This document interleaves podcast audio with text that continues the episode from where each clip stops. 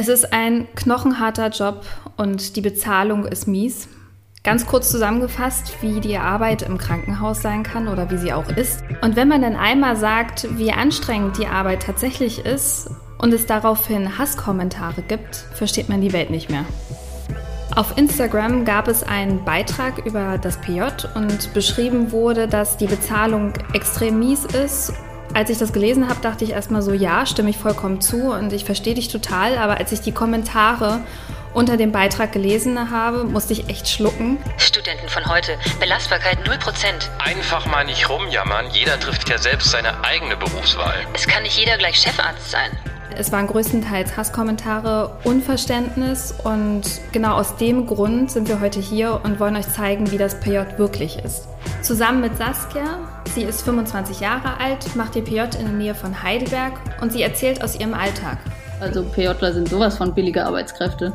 Sie erzählt nicht nur von der harten Belastung, sondern auch über all das, was Spaß macht. Endlich darf man Patienten behandeln. Also ich meine, wie lange habe ich denn gehofft, dass ich endlich mal an Patienten rankomme? Und jetzt darf ich eigenmächtig, also nicht ganz eigenmächtig, aber so ein bisschen eigenmächtig äh, Patienten behandeln. Hab jeden Tag Kontakt zu Patienten, was eigentlich auch schon super ist. Ruhepuls. Alles für ein entspannteres Medizinstudium. Der Podcast von Via Medici von Thieme. Hallo an alle. Ähm, mir ist irgendwie aufgefallen, ich habe mich in der ersten Folge das einzige Mal vorgestellt, aber bis jetzt nie wieder. Deswegen mache ich das jetzt einfach mal. Ich bin Florentine, bin auf Instagram unterwegs als Fleur Bardot, wer es noch nicht weiß. Und wir sprechen heute mit Saskia. Saskia, was machen diese Kommentare mit dir, wenn du das hörst? Ich habe das damals natürlich auch gelesen weil ich habe diesen Artikel gesehen und der war überall verlinkt in meiner Medizinerbubble. Und dann habe ich das natürlich auch durchgelesen und äh, die Kommentare sind ja so fast immer überall. Also auch auf Facebook, wenn es irgendeinen Artikel zum Medizinstudium oder Bedingungen im Medizinstudium gibt oder im PJ, dann sieht man das meistens. Ähm, also überrascht war ich nicht. Begeistert war ich natürlich aber auch nicht. Ich denke, dass die meisten Leute, die sowas schreiben, einfach nicht so die Vorstellung haben, wie ein PJ abläuft und wozu es eigentlich gedacht ist. Das hat man ja auch schon gehört. Also wenn da einer schreibt, ähm, wir sollen die Pflege unterstützen, dann weiß er vielleicht einfach nicht so gut, was das PJ eigentlich ist, beziehungsweise wozu es gedacht ist. Und warum warst du nicht überrascht über die Kommentare? naja, auf Social Media, Facebook und Co. liest man leider oft solche Dinge. In meinem privaten Umfeld habe ich das jetzt zum Glück noch nie erlebt oder auch so direkt in der Klinik irgendwie, dass man da drauf angesprochen wird oder dass man, wenn man was dazu sagt, direkt darauf angesprochen wird. Aber ich hatte auch mal ähm, was zu den Bedingungen von Ärztinnen selber gesagt, also nicht mal im PJ direkt und habe direkt auf Social Media auch viele Nachrichten gekriegt von wegen, man soll sich ja nicht so anstellen und man wird seinen Beruf ja sich ja selber aussuchen. Ja, also ist mir durchaus bekannt. Macht es aber irgendwie trotzdem nicht besser. Ne? Also ich habe, nee. glaube ich, auch mal im, also ja, im semi-privaten Umfeld aber auch schon mal gehört, naja, meinst du wirklich und so? Also da ging es hauptsächlich um diese Geschichte mit der Bezahlung, mhm. ob eine Bezahlung ähm, wirklich so sinnvoll ist, weil das Studium ist ja schon quasi finanziert. Das ist eines der teuersten Studiengänge in ganz Deutschland. Mhm. Und ähm, dass man ja dann auch damit rechnen muss, dass es halt äh, ja dann keine Bezahlung gibt innerhalb des PJs. Und äh, das hat mich schon sehr überrascht, weil ich sagen muss, äh, das ist ein sehr sozialer Beruf und ich bin der Meinung, dass jemand, der in einem sozialen Beruf arbeitet, nicht unbedingt aus einem guten Haushalt kommen muss, wo man sich das halt leisten kann oder die Eltern das dem Kind leisten können, sondern es soll auch allen zugänglich sein, die einfach auch dafür eine Passion haben, weil ansonsten hält man ja diese Arbeitsbelastung am Ende des Tages überhaupt nicht durch, denke ich zumindest. Das ist halt auch immer mein Punkt. Also allein schon das Studium ist an sich als Student oder als Studierender leben ist ja auch teuer. Also ich meine, ich muss ja auch meine Miete bezahlen, mein Essen bezahlen und neben Medizinstudium selber kriege ich eigentlich, also ich zumindest hätte keinen Nebenjob machen können. Äh, ich hatte dann zum Glück Eltern, die das finanziert haben, aber wenn man ehrlich ist, wenn man diese Eltern nicht hat, kann man sich allein schon das Studium nicht leisten und dann noch Vollzeit zu arbeiten, also weil im PJ arbeitet man ja quasi Vollzeit, wenn nicht sogar noch mehr. Und dann mit 500 Euro maximal abgespeist zu werden, das ist halt schon hart. Also ich frage mich auch, wie Leute, die zum Beispiel Kinder haben, das überhaupt managen können. Nicht nur finanziell, auch zeitlich, aber vor allem auch finanziell. Ja, wenn überhaupt. Also da muss man vielleicht ja. für alle sagen, die das jetzt nicht wissen, aber ein äh, Medizinstudium ist tatsächlich äh, und nicht ohne Grund benannt als Vollzeitstudium. Da nebenher zu arbeiten ist wirklich nicht ohne, weil man das meistens macht, so zwischen den Lernzeiten oder in Semesterferien, die ja meistens auch fast gar nicht frei sind, weil man irgendwelche Kurse macht oder äh, auch nur lernen muss. Also es ist schon eine extreme Belastung und vielleicht kannst du mal in ganz kurzen Worten beschreiben für die Leute, die es auch nicht wissen, was ein PJ überhaupt ist. Also PJ heißt ja praktisches Jahr. Ähm, das ist so geregelt, dass man am Ende des Studiums, also man hat quasi seine fünf Jahre Studium gemacht und dann hat man ein Jahr Praxis. Das ist so gedacht, dass man da praktische Fähigkeiten erlernt und dass man sieht, wie der Beruf des Arztes später mal aussehen wird. Ähm, es ist geteilt in Drittel, also in Tertiale. Man hat ein Pflichttertial in der inneren Medizin, ein Pflichttertial in der Chirurgie und ein Tertial darf man sich aussuchen. Welches Fach man da wählt, ist eigentlich völlig frei. Bei uns an der Uni ist es so, dass man zugeteilt wird. Also ich gebe meine Prioritäten der Kliniken an. Ja, leider ähm, und wird dann an eine Klinik zugeteilt. Das ist nicht immer so, wie man sich das wünscht, aber manchmal nimmt einem das auch die Entscheidung, die Qual der Entscheidung sozusagen ab. Ja, und früher hat man PJler so gefühlt hauptsächlich als Blutentnahmedienst gesehen, aber ich glaube, das ist mittlerweile auch ein bisschen im Wandel. Ich finde auch, also gerade das PJ ist einer der wichtigsten Teile des Medizinstudiums, weil ja. man dort noch in einem geschützten Rahmen, also man kann Fehler machen, man wird äh, beobachtet, man ist quasi noch nicht voll verantwortlich für alles ähm, und kann das, was man theoretisch gelernt hat und vielleicht auch in kleinen Teilen praktisch, endlich mal anwenden und unter großer Kontrolle und äh, Begutachtung einfach das anwenden, was man gelernt hat. Deswegen finde ich, ist das PJ wirklich eins der aller, aller wichtigsten Abschnitte im kompletten Studium. Ist ja auch nicht ohne Grund am Ende. Danach kommt nur noch das dritte Staatsexamen und dann ist man quasi approbierter Ärztin oder Arzt. Und dementsprechend wichtig ist das Ganze auch. Mit welchen Erwartungen bist du eigentlich ans PJ gegangen?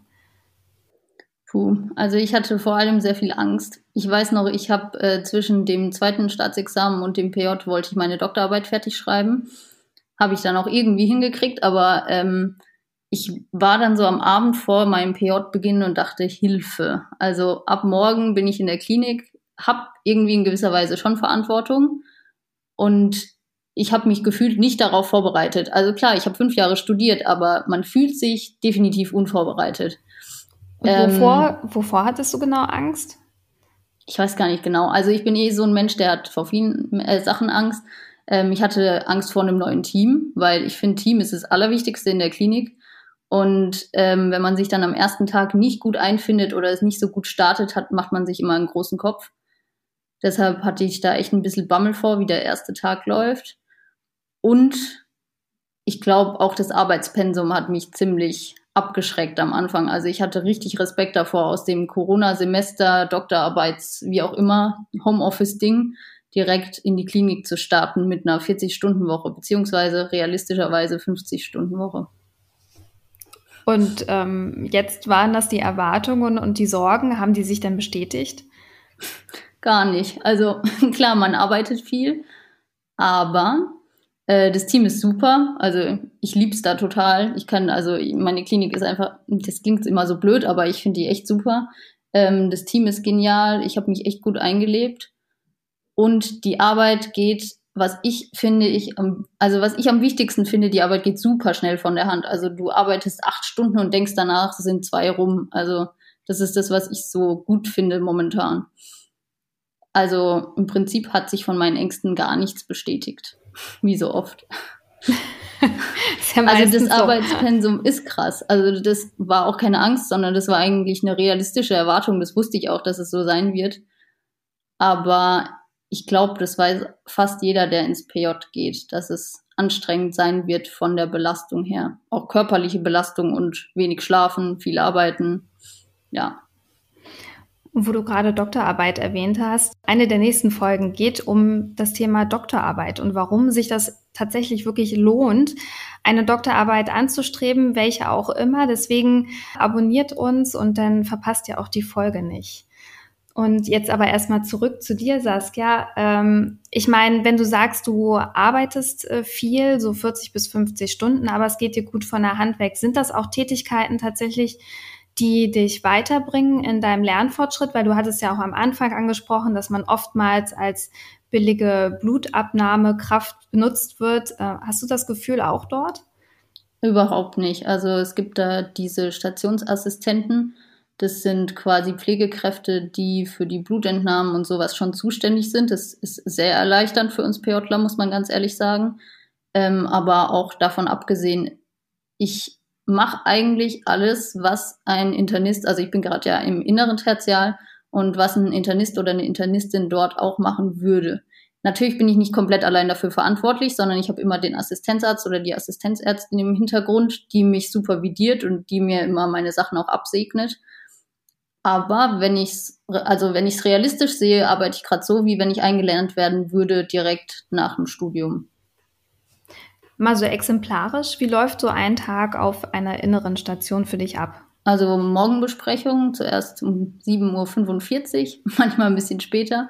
Ähm, da sitzt man aber als PJler bei uns auch ganz normal dabei. Also ich sitze da jetzt nicht irgendwie in der letzten Reihe und muss mich um Platz kämpfen und muss da stehen, sondern das ist tatsächlich ganz wir sitzen alle an Tischen und fertig. Äh, dann geht's zur Visite. Ich hatte auch mal Tage, da waren meine Assistenzärztinnen krank. Das heißt, ich habe dann die Visite komplett alleine gemacht. Weiß ich nicht, ob ich das offiziell oh, dürfte, aber effektiv war halt niemand anderes da, der es machen konnte. Ähm, und dann beginnt die Arbeit sozusagen. Also manchmal ist ein Oberarzt dabei oder eine Oberärztin, die mit einem die Visite macht und dann wird entschieden, was man heute an Diagnostik macht, was man therapeutisch macht ob der Patient noch ins CT muss oder ob man dem eine Pleurapunktion machen muss, also irgendwie Wasser von der Lunge ziehen oder so. Das entscheidet sich dann immer morgens bei der Visite. Und dann arbeitet man das eigentlich nur ab, bis Feierabend ist. Und muss dokumentieren wahrscheinlich, ne? Ja, wobei das echt weniger ist, als ich dachte. Also ich dachte, man dokumentiert sich da echt zu Tode, aber so ist es gar nicht. Also man macht halt seine Sachen und Natürlich muss es auch dokumentiert werden, weil wenn dann mal wieder ein Arztwechsel ist oder so, ist es eigentlich auch ganz gut, wenn es dokumentiert ist. Und wie würdest du so das Stresslevel einschätzen, physisch und psychisch? Also physisch ist es definitiv nicht zu unterschätzen, weil man arbeitet halt von morgens um 8 bis eigentlich offiziell 16 Uhr, aber meistens 17 Uhr. Äh, manchmal auch äh, 17.30 Uhr oder 18 Uhr, kommt halt immer drauf an. Und meistens ist es mit der Pause auch nicht so, dass man sagt, um Punkt 12 kann ich eine Stunde Pause machen, sondern es ist eher so, ich schiebe mein Essen rein, dann wann ich Zeit habe. Also effektiv kriegt man vielleicht dann 10 Minuten Mittagspause und dann wird weitergearbeitet.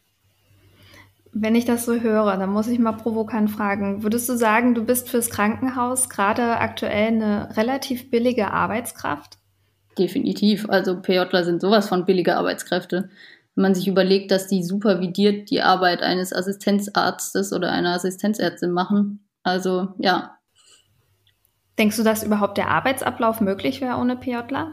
Ja. Krankenhaus auf Also in meiner Klinik ist es zum Glück so, dass ich nicht als Pflichtglied der Kette gesehen werde, sondern dass ich zusätzlich bin und ich muss diese Arbeit auch nicht machen. Also man muss ehrlich sagen, ich könnte mich auch komplett rausziehen und sagen, ich mache nur Nadeln und Blutabnahmen. Aber da ich halt viel lernen will, habe ich gesagt, ich mache auch alles, was eine Assistenzärztin dann machen würde. Und dann macht man das natürlich auch. Ja, das ist ja, sage ich mal, eine, also so wünscht man es sich, mhm. würde ich mal sagen. Äh, kriegt das natürlich auch nicht überall, aber da hat es, glaube ich, richtig Glück mit dem Team und mit der Station.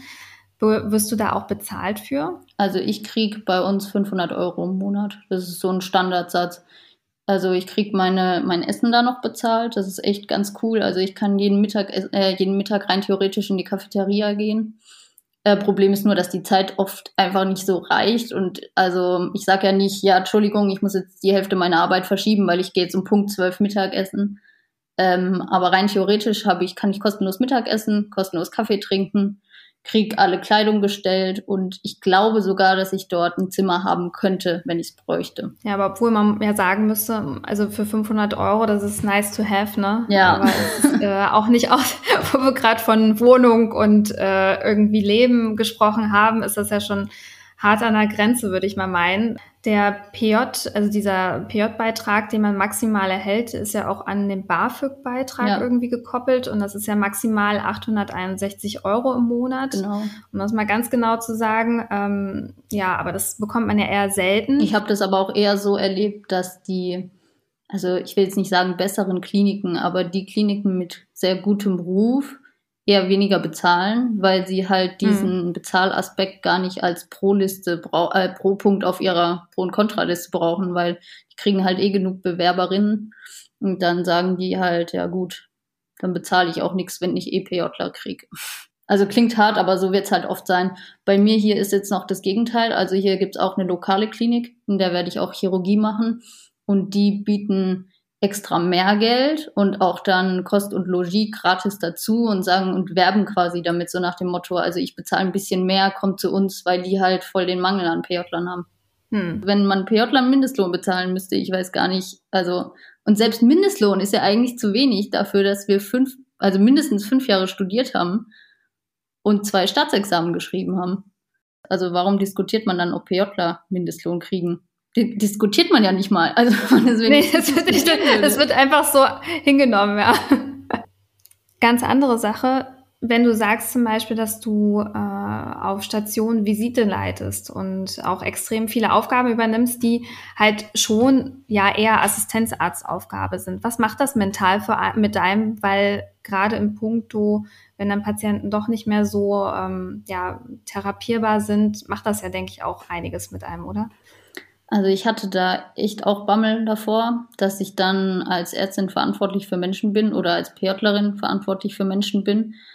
Aber dadurch, dass man immer noch den Assistenzarzt oder die Assistenzärztin im Hintergrund hat, ist es echt weniger schlimmer als gedacht. Also klar, ich gehe manchmal auch nach Hause und denke so, hm, haben wir da jetzt heute alles gut gemacht oder geht es dem Patienten jetzt heute Abend gut? Aber dadurch, dass man wirklich alles im Team rückspricht, auch mit den Oberärzten, das ist so niederschwellig, also man kann wirklich alles fragen, was man möchte, ähm, ist es auf ein Minimum reduziert, würde ich sagen. Also man spricht es so gut im Team ab, dass jeder der Meinung ist, dass man das jetzt gut macht und dass der Patient gut behandelt ist. Und gerade mit so terminalen Erkrankungen, also irgendwie schwere Krebserkrankungen oder sowas, das sieht man auch häufig in der Inneren, muss man ehrlich sagen. Aber dadurch, dass ich vorher, ich habe eine Sterbebegleitung Ausbildung gemacht, so ehrenamtlich nebenher. Und da muss ich ehrlich sagen, also das hat mich vorbereitet für jegliche Horrorgeschichten dahingehend. Das ist, klingt sehr hart, aber da bin ich in der Hinsicht nicht mehr so beeinflusst von. Also du hast quasi gelernt, ähm, eine gesunde Distanz aufzubauen. Ja, ich hätte echt nicht gedacht, dass ich das so gut hinkriege, weil ich war früher ein Mensch, der, ich habe super viel an mich rangelassen aber das hat jetzt im PJ bisher echt gut funktioniert. Also ich gehe jetzt nicht nach Hause und grübel die ganze Nacht über Patienten nach oder träume schlecht oder sowas, sondern ich konnte das echt gut in der Klinik lassen. Ich glaube, das liegt aber wirklich auch einfach an dem Team und dadurch, dass man immer noch ein Feedback kriegt von Leuten, die für einen selbst einfach mehr Ahnung haben von dem Thema als man selbst und dann fühlt man sich auch sicherer. Hast du denn das Gefühl, dass die Corona-Pandemie Einschränkungen mitbringt in deinem PJ? Nö. Also ich glaube, die Personalsituation verbessert es natürlich nicht. Also es gibt auch unter der Ärzteschaft einfach immer wieder Corona-Fälle. Aber an sich würde ich sagen, ist die Arbeit jetzt in der inneren Medizin nicht groß durch die Corona-Pandemie beeinflusst. Außer dass es natürlich die, also wie gesagt, die Personalsituation ist halt einfach nicht gut in den Kliniken ähm, und wurde jetzt durch Corona auch nicht besser. Aber meine Arbeit als PJlerin selbst hat es jetzt, glaube ich, nicht groß beeinflusst. Ich bin auch bei äh, Corona-Patienten schon gewesen, so Blut abnehmen und Nadellegen. Aber regelhaft eingeteilt wird man da als PJler bei uns zum Glück nicht. Also man hm. kann würdest sagen. Ja, würdest du es in Ordnung finden, wenn du dort eingeteilt wirst? Ja, klar. Also ich meine, als Ärztin später müsste ich es auch machen. Kann ich auch nicht sagen, ja, nee, Corona ist mir zu gefährlich, das mache ich jetzt nicht. Ja. Aber ich finde es auch nett, dass man gefragt wird, ob man dahin möchte oder ja. nicht. Absolut. Vor allem, wenn man Absolut. halt noch nicht richtig, also natürlich bin ich versichert, aber ich bin jetzt halt trotzdem noch keine Ärztin und wenn ich dann in Quarantäne müsste, weiß ich nicht mal, ob das im PJ als Fehlzeit zählt oder nicht. Weil diese mhm. Ausnahmeregelung ist, glaube ich, zurückgenommen, nachdem dieses Gesetz da nicht mehr in Kraft ist. Ja. ja, das war ja ein ewiges Hin und Her. Und das finde ich ja als auch eine absolute äh, Schweinerei im PJ, dass man 30 Fehltage hat. Also das kann man sich dann auch aussuchen, ob das Kranktage oder Urlaubstage kann man sind. sich aussuchen quasi, ja. ja. Problem nur, dass man sich den Urlaub wirklich frei äh, wählen kann, aber Krankheit kann man sich nicht frei aussuchen. Und wenn man dann natürlich ähm, gebeten wird, auf Corona-Stationen irgendwie auszuhelfen und die Wahrscheinlichkeit äh, relativ groß ist, dass man vielleicht in Quarantäne muss, weil man ja einen positiven Test hat oder so, dann fallen diese Tage ja weg. Also es gab eine Zeit, da war es wohl so, dass es dann doch wieder diskutiert wurde, dass die ähm, Tage dann nicht als Fehlzeiten anerkannt werden, wo man halt in Quarantäne ist äh, aber dass man überhaupt darüber reden muss. Ja, schon also schon krass, schwierig. weil wenn ich nicht im PJ wäre, hätte ich mich vielleicht auch gar nicht mit Corona angesteckt in dem Fall. Also allein dieses, ich bin ja einem viel größeren Covid-Risiko ausgesetzt in der Klinik als sonst wo. Und dass ich dann meine Urlaubstage dafür abgezogen kriege, ist ein bisschen absurd. Beziehungsweise die normalen Kranktage, ne? Ja, die Krank- und Urlaubstage. Das heißt, ich bin dann nochmal erkältet oder kriege eine Grippe oder was weiß ich, habe mir den Fuß gebrochen und dann kann ich das PJ nachholen.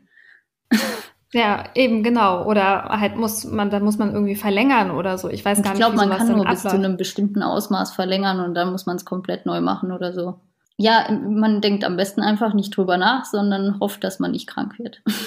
Ja, aber das kann es irgendwie auch nicht sein. Ich, ich meine, äh, lass doch mal irgendwie äh, Bein brechen durch einen Zufall und dann ist man halt zwei, drei Wochen wirklich immobil und kann da nichts machen und dann muss man das komplett wiederholen. Vor allem führt es ja letzten Endes einfach nur dazu, dass die Leute krank zur Arbeit gehen. Also, wenn man mal ganz ehrlich ist. Also, momentan ist es mit Corona vielleicht noch ein bisschen einfacher, in Anführungszeichen, erkältet zu Hause zu bleiben. Aber ansonsten sind die mhm. PJler ja alle krank zur Arbeit gekommen. Das ist wie im Studium auch. Wir waren auch alle krank beim Prep-Kurs, weil man nicht fehlen durfte. Also. Ja, und da muss man sich mal fragen, was man daran züchtet. Ich meine, diese Verhaltensweisen, die kommen ja von den Bestimmungen her, weil man keine andere Wahl hat. Und das lernt man ja auch, aber damit rennt man ja äh, mit offenen Augen ins Burnout, wenn man das so will ich meine, wie oft will man das machen, dass man krank zur Arbeit kommt? Irgendwann ist auch irgend, ja, ist die Kapazitätsgrenze irgendwie erreicht und dann kann man das nicht mehr. Ja, vor allem ist es halt auch einfach schlecht fürs Team, weil ich die Leute anstecken kann und ich bin ja auch in der Patientenversorgung. Also ich sitze ja. ja nicht alleine vor einem Laptop und stecke niemanden an, sondern ich kann potenziell irgendwelche Krebspatienten anstecken und muss dann damit leben. Also ist ja jetzt auch nicht so leicht zu verkraften. Ja, eben. Also das ist ja, man hat ja auch teilweise eine Verantwortung und ähm, kann da nicht, wie du sagst, einfach äh, hingehen und dann den, äh, der, die Gefahr aussetzen. Ich meine, es war auch nicht immer Regel, dass man im Krankenhaus eine Maske trägt. Mhm. Das ist jetzt gerade aktuell so, aber das war früher nie so. Und wenn man da irgendwie mal mit einer Grippeinfektion einfach hingeht und ähm, ja, weil man denkt, man kann jetzt auch nicht ausfallen, dann steckt man prompt drei, vier Patienten an. Ich weiß nicht wie man das erklären will. Also ja, und wie man sich das auch selber dann erklärt, beziehungsweise das schlechte Gewissen nimmt.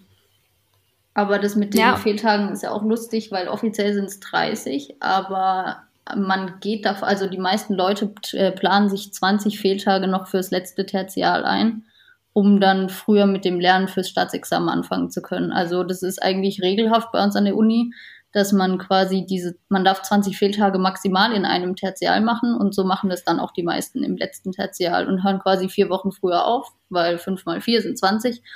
Und ähm, ja, dann hast du quasi noch zehn Fehltage, zehn Fehl- und Krankheitstage über ein Jahr gesehen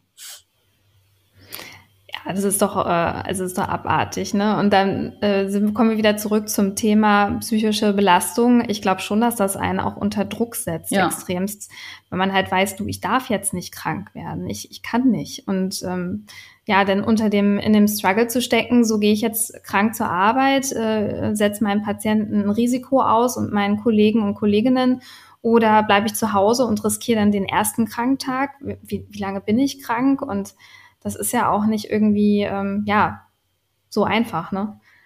Ja, also ich weiß echt nicht, wenn ich jetzt krank werden würde, wie ich das managen würde. Ich glaube, ich wäre erstmal nur verzweifelt wegen PJ. Gar nicht so, oh, ich bin krank, sondern, oh Gott, ich habe Fehltage. Äh, bei mir ist es zum Glück, also ich weiß nicht, ob ich das jetzt offiziell so sagen darf, aber es gibt ja Kliniken, sind ja immer noch Kliniken und da gibt es immer mhm. noch einen Chefarzt, der das am Ende unterschreiben muss. Und ähm, bei uns wird es so gehandhabt, dass wenn man jetzt wegen Covid in der Quarantäne sitzt, dass es definitiv nicht abgezogen wird von meinen Urlaubstagen, sondern das wird, kommt einfach nicht auf die Fehltage mit drauf und fertig. Und so ist es auch bei schwereren Erkrankungen, wenn ich mit einer Influenza daheim bin oder so, dann machen die das genauso. Auf Kulanz quasi. Ja, also reine Klinikkulanz sozusagen. Ja, es ist auch fair und da fragt man sich, warum ist das nicht grundsätzlich so? Aber halten wir mal fest, es ist äh, PJ ist verbunden mit einer extrem hohen Arbeitsbelastung. Das kann man ja einfach so sagen. Ja. Es gibt wenig Geld äh, und dann kommen auch noch solche Kommentare, die wir am Anfang erwähnt haben. Und dafür bist du relativ entspannt. Ja, finde ich auch. Also ich habe auch gedacht, ich wäre viel gestresster während meines PJs. Ähm, ich glaube, es kommt tatsächlich einfach durch, dass man endlich das machen darf, wofür man so lange studiert hat.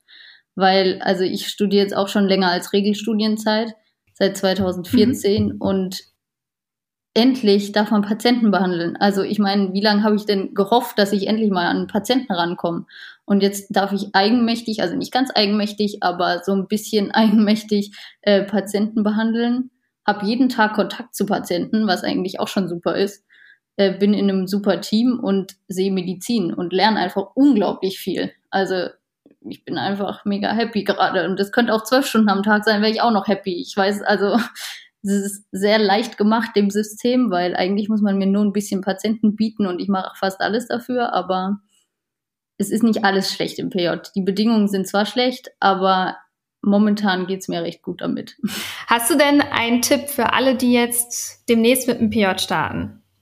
was man beachten sollte? Oder wo, wo, kann man sich vorbereiten oder irgendwas? Ich finde, vorbereiten kann man sich nicht wirklich. Also klar, ich hätte vorher unglaublich viel noch lernen können und lesen können. Habe ich auch versucht, aber nach einem halben Nachmittag aufgegeben. Ähm, weil Wissen bringt einem gar nicht so viel. Das Wissen erwirbt man so viel leichter dann in der Praxis und im PJ selber, dass es, finde ich, vergebene Liebesmühe ist, wenn man sich da hinsetzt und nochmal Wissen anhäuft, nachdem man Staatsexamen geschrieben hat. Also da hat man ja eh schon genug gebüffelt und weiß eigentlich recht viel. Ähm, ich würde mich genauso wenig vorbereiten, wenn ich es nochmal machen müsste, wie ich es jetzt gemacht habe, wenn ich ehrlich bin. Also ich würde mit einem guten Gefühl da hingehen, hm. würde mir wieder Stress machen vorher, wie ich es jedes Mal tue. Aber ich glaube, ich habe wirklich keinen Tipp, wie man sich vorbereiten kann, außer dass man halt hingeht und offen für alles ist und sieht, wenn man helfen muss. Das ist generell sowas, das hat auch beim Pflegepraktikum immer geholfen. Und versucht, sich gut ins Team einzufügen, weil Team ist das A und O. Und dann stelle ich mich halt dreimal demselben Menschen vor, wenn ich mich, also anstatt mich lieber gar nicht vorzustellen. Das ist halt sowas.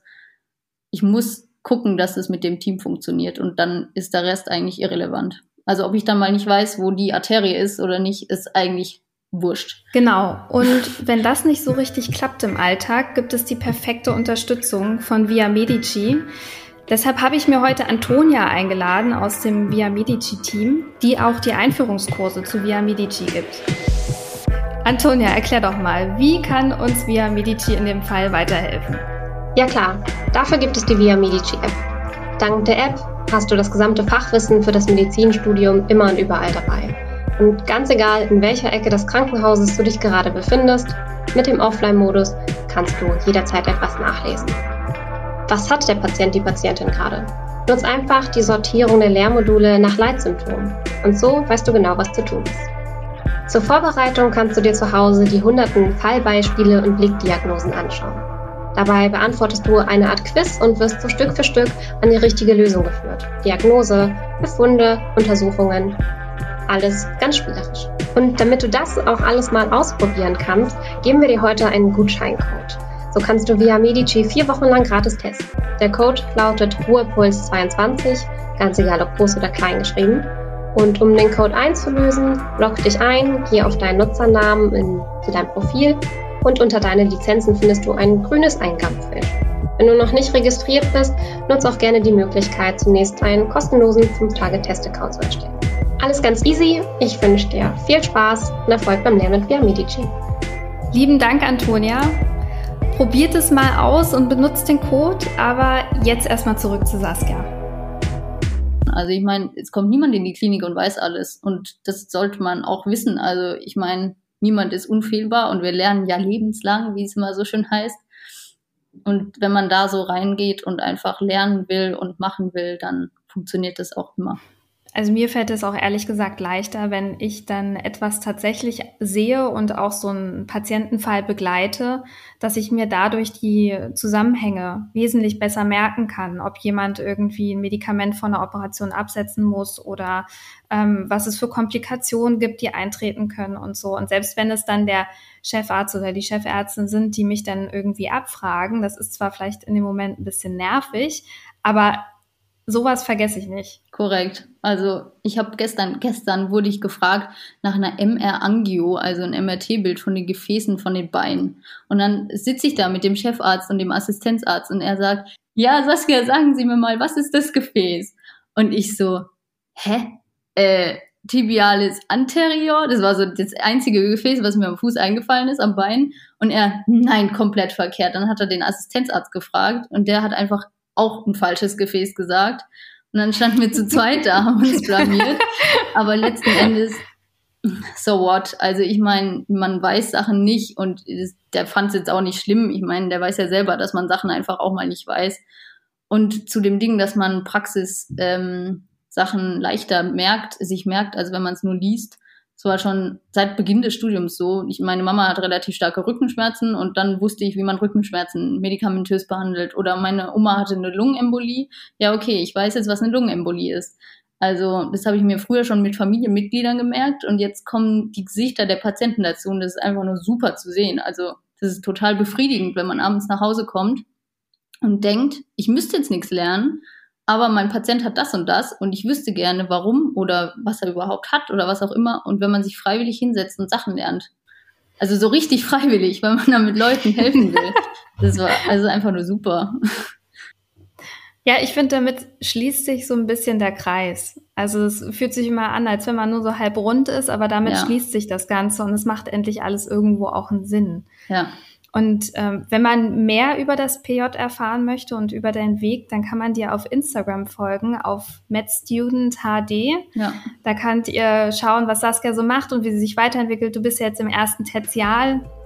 Und da kommt noch viel, das äh, Chirurgie-Tertial, das du erwähnt hattest, und dein Wahlfach Anästhesie. Ja. Ich bin total gespannt, was du erleben wirst und vielen Dank für deine Zeit.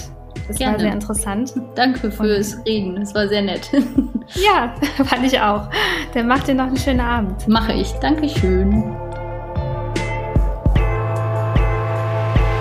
Das war Ruhepuls. Euer Podcast für ein entspannteres Medizinstudium von Via Medici, dem Lern- und Kreuzportal für nachhaltiges Wissen in der Medizin von Thieme.